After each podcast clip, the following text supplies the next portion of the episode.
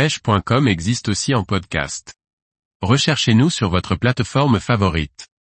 Sortie à l'émissol en rade de Brest dans le cadre du projet Apex.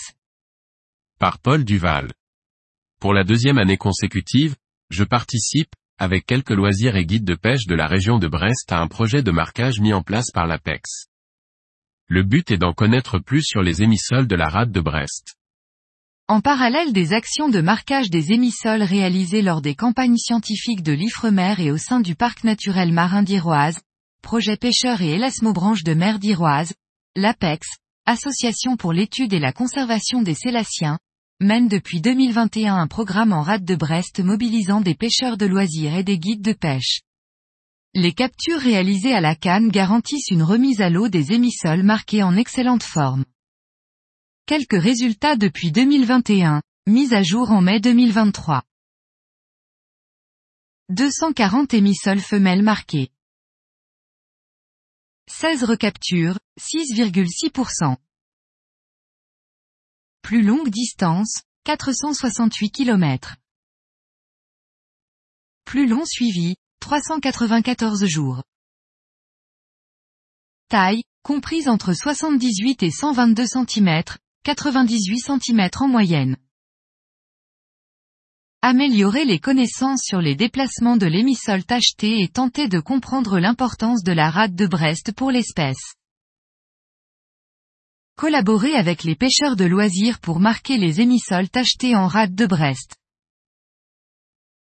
Sensibiliser les acteurs de la filière pêche pour les inciter à signaler les captures de requins marqués.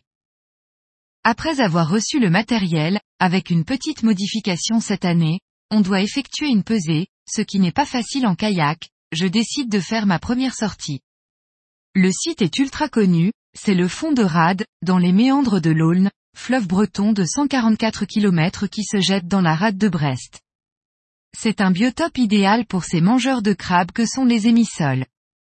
Les conditions météorologiques n'étaient pas au top, mais en ce moment nous n'avons pas trop le choix. Il fait beau, certes, mais le vent de nord-est reste soutenu depuis maintenant 5 semaines et tourne entre 20 et 30 nœuds tous les jours. Les coefficients sont de 50, c'est la seule chose de bien. Comme je pêche uniquement en dérive, pas besoin de plomber trop lourdement, un plomb poire de 60 grammes suffira. La veille, je suis allé cueillir quelques crabes verts en bas de chez moi, c'est la paroi pour ces poissons. Des hameçons Circle Hook en 5 sur 0 et un bas de ligne en bon nylon de 40 00. Montage coulissant avec un coulisseau pris de chaque côté avec perles d'arrêt et perles amortisseurs en caoutchouc.